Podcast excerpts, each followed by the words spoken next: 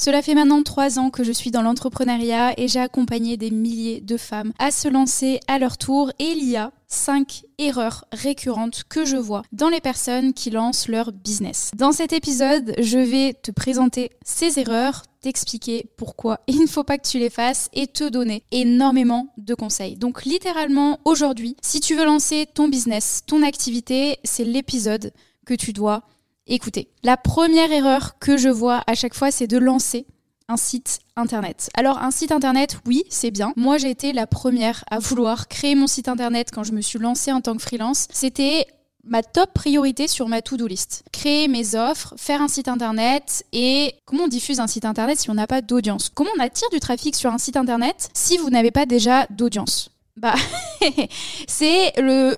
En fait, c'est la question à laquelle je me suis, j'en suis venue et je me suis dit, mais comment je vais, je faire venir des gens sur mon site par quels moyens Et en fait, souvent, on veut être perfectionniste sur tout et faire les choses bien, avoir un beau site, mais c'est pas ça la priorité aujourd'hui. Aujourd'hui, il y a des réseaux sociaux, il y a des utilisateurs, il y a des millions d'utilisateurs sur les réseaux sociaux. Il y a des réseaux sociaux qui sont un petit peu plus B2C, d'autres plus B2B. Vous avez le choix. Lancez-vous sur les réseaux sociaux, concentrez-vous là-dessus pour lancer votre activité et en parler. Et petit à petit, oui, vous allez pouvoir créer votre site internet, mais aujourd'hui, on a de la chance d'avoir les réseaux sociaux, alors profitez-en. La deuxième erreur, je pense qu'on en parle quand même pas mal sur ce podcast, c'est le fait de penser que tu n'es pas assez, alors qu'il faut faire et qu'il faut commencer pour croire en soi. Clairement, aujourd'hui, et, je m'en suis rendu compte ces derniers temps, c'est qu'il y a beaucoup de personnes qui n'ont pas confiance en elles. Et même moi, j'avais absolument pas confiance en moi quand je me suis lancée dans le business. Mais aujourd'hui, Qu'est-ce qui fait que j'ai confiance en moi? C'est que ça fait des années que je pratique. Et en pratiquant, bah oui, j'ai eu l'expérience, j'ai eu des, des, réflexes. Oui, il y a des moments où j'ai échoué, il y a des moments où j'ai réussi. Mais en fait, c'est le fait de pratiquer, le fait d'avoir cette expérience-là qui m'a donné confiance en moi. Comment tu peux être bon à quelque chose si tu ne l'as jamais fait, si tu ne le fais pas? Alors arrête de procrastiner et lance-toi. Pour avoir confiance en soi, il faut pratiquer et c'est des résultats que cette confiance en soi, elle arrive. Si tu regardes les athlètes, les athlètes de JO, ils sont pas arrivés là du jour au lendemain. Ils n'ont pas eu ces skills-là du jour au lendemain. Ils ont travaillé, ils sont entraînés avec acharnement pendant des heures, pendant des jours, pendant des semaines, pendant des mois, pendant des années pour en arriver là. Usain Bolt, euh, pour briller pendant quelques secondes, il a eu des années de préparation derrière. Toi aujourd'hui, si tu veux prendre confiance en toi, il faut que tu pratiques. Et tu peux pas penser que t'es pas assez, que t'as pas les compétences, parce qu'en fait tu vas les avoir. Et ça, je te le promets. Moi, j'étais euh, il y a quelques années, franchement, j'étais une étudiante perdue. J'avais pas confiance en moi. Je savais même pas ce que je voulais faire. J'osais pas me lancer. Je disais ouais, j'aimerais bien être community manager, mais, en fait pour moi, j'étais juste une petite blondinette. Fallait que j'ai mon diplôme. Même si je possédais les compétences, j'arrivais pas à avoir cette confiance en moi et m'affirmer tout simplement devant. Si par exemple quelqu'un me disait moi je cherche une community manager, bah, je disais ah oui, ok au lieu de lui dire bah moi ce que j'ai envie de faire, je sais le faire, regarde, j'ai fait ça ça ça, je pourrais t'aider. J'avais pas confiance en moi. Et aujourd'hui, je le dis à tout le monde et je le répète tout le temps, tu peux avoir toutes les compétences du monde si tu n'as pas le mindset qui va avec, bah tu vas arriver nulle part. Donc, faites les choses. Franchement, genre, switchez ce petit truc dans votre cerveau et lancez-vous, pratiquez, faites les choses. Vous n'êtes pas forcément obligé de, vous mettre directement en contact avec des clients, pratiquez pour vous, apprenez. Et moi, aujourd'hui, tout ce que je fais, je suis autodidacte. Personne ne m'a appris à gérer une équipe de 50 personnes. Personne ne m'a appris à créer une formation, à, avoir autant de réussite et de satisfaction client. Personne ne me l'a appris. Je l'ai appris à la dure, quelquefois. Et sinon, j'ai toujours été dans cette recherche de faire pour apprendre, optimiser m'améliorer et je pense que c'est le mindset dans lequel vous devez être aujourd'hui. La troisième erreur, et ça j'ai l'impression que forcément avec les réseaux sociaux ça ça aide pas, c'est le syndrome de l'objet brillant. Mais quand je parle de syndrome de l'objet brillant, c'est pas de vouloir être partout sur tous les réseaux sociaux, non, c'est de changer de business model constamment. Et ça, je le vois autour avec la crypto, avec le trading, le copy credit, tous ces trucs-là. S'il vous plaît, arrêtez. C'est des tendances. Oui, euh, ça peut être alléchant parce que vous allez faire beaucoup d'argent sur un trade ou deux et pendant un ou deux mois, ça va être cool. Mais qu'est-ce que vous voulez aujourd'hui? Vous voulez une sécurité qui va durer pendant 3, 4, 5 ans? Ou vous voulez faire un petit peu plus d'argent que d'habitude en euh, une ou deux semaines, que ça s'arrête, que vous fassiez arnaquer et tous ces trucs-là. Je pense, si vous écoutez ce podcast, si vous me suivez sur les réseaux sociaux, honnêtement, et j'espère qu'on a les mêmes valeurs, et moi aujourd'hui j'ai vraiment un truc où je veux quelque chose sur le long terme. Je veux construire un patrimoine, je veux construire un empire, je veux avoir cette sécurité de me dire, bah là ce que je fais tous les mois, bah ça va encore durer. Et ça fait deux ans que ça dure et je compte pas m'arrêter. Je compte encore apprendre, je compte gagner en expérience, je compte développer tout un écosystème autour de liberté digitale parce que pour moi, avoir cette vision long terme, c'est super important. Et j'aurais pu changer de business model quand je voyais qu'il y avait telle ou telle personne qui faisait telle ou telle chose et que ça marchait. Mais moi, je voulais me focus me concentrer sur mon projet.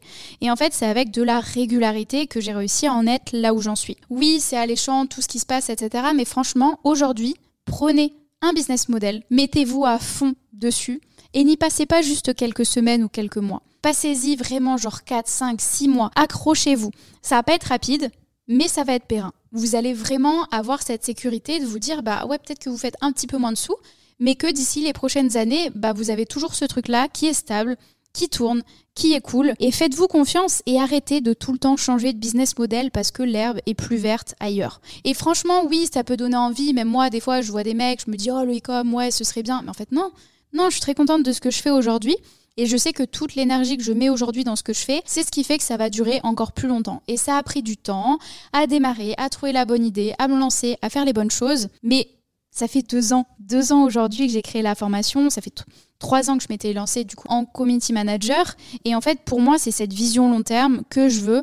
Et, arrêter de, de vraiment tout le temps changer de business model et concentrez-vous sur quelque chose. C'est super important. Quatrième erreur, on va parler un petit peu plus des trucs techniques et un petit peu relou, enfin en tout cas moi je trouve ça très relou, c'est de passer en société directement. J'ai rencontré pas mal de femmes qui me disaient qu'elles étaient en société. Donc en gros, elles avaient déjà payé la création de leur société et elles payaient encore plus de taxes euh, sur leur business que si elles s'étaient simplement mises en micro-entreprise. Tout simplement parce qu'elles avaient aucune connaissance ou qu'elles avaient été sur Internet et qu'on leur avait dit bah, crée une SARL. Pourquoi tu créer une SARL aujourd'hui Même elles, elles ne le savaient pas. Aujourd'hui, quand vous lancez votre activité, votre business, contactez un comptable ou au moins passez en micro-entreprise. En tout cas, si vous êtes freelance, franchement, passez en micro-entreprise parce que vous allez avoir très peu de charges. Si, bah, contrairement à à l'activité, par exemple, community manager, quand vous lancez, quand vous êtes freelance, vous avez zéro charge, vous avez zéro argent à avancer,